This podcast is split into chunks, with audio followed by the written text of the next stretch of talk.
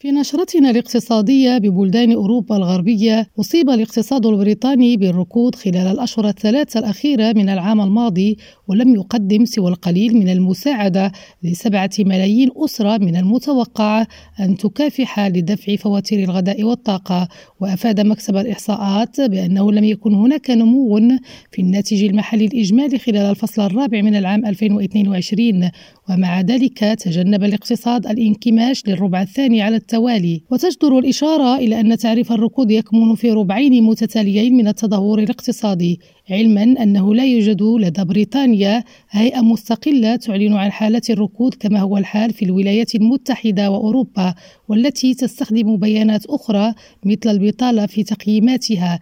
لكن القراءة ليست متفائلة أبدا. فقد حذر المعهد الوطني للبحوث الاقتصادية والاجتماعية في وقت سابق من أن العام 2023 سيكون الشعور به بالتأكيد وكأنه ركود حيث يؤدي التضخم المستمر وارتفاع الضرائب إلى ضغط دخل الأسرة. بموضوع آخر سلمت شركة صينية أول قطار مترو من أصل 18 قطارا من إنتاجها إلى شركة مترو بورتو البرتغالية وبدأ عرض القطار المكون من أربع عربات في محطة مترو ترينداد بوسط بورتو من السبت حتى الثلاثاء المقبل. وقال وزير البيئة والعمل المناخي البرتغالي دوارتي كورديرو في تصريحات للصحافة إن القطار يلبي توقعات الركاب بجودة عالية ومزيد من الأمن لحث المزيد من الناس على استخدام وسائل النقل العام.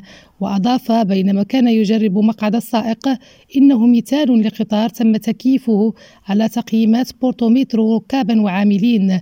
وقال تياغو براغا رئيس شركة مترو بورتو إن هذه المركبة تعتبر نموذجا أوليا وستعمل كمرجع وسيبدأ عمل القطار الأول في مايو المقبل بعد عدة تجارب واختبارات وسيتم الانتهاء من تسليم جميع القطارات عند نهاية شتنبر.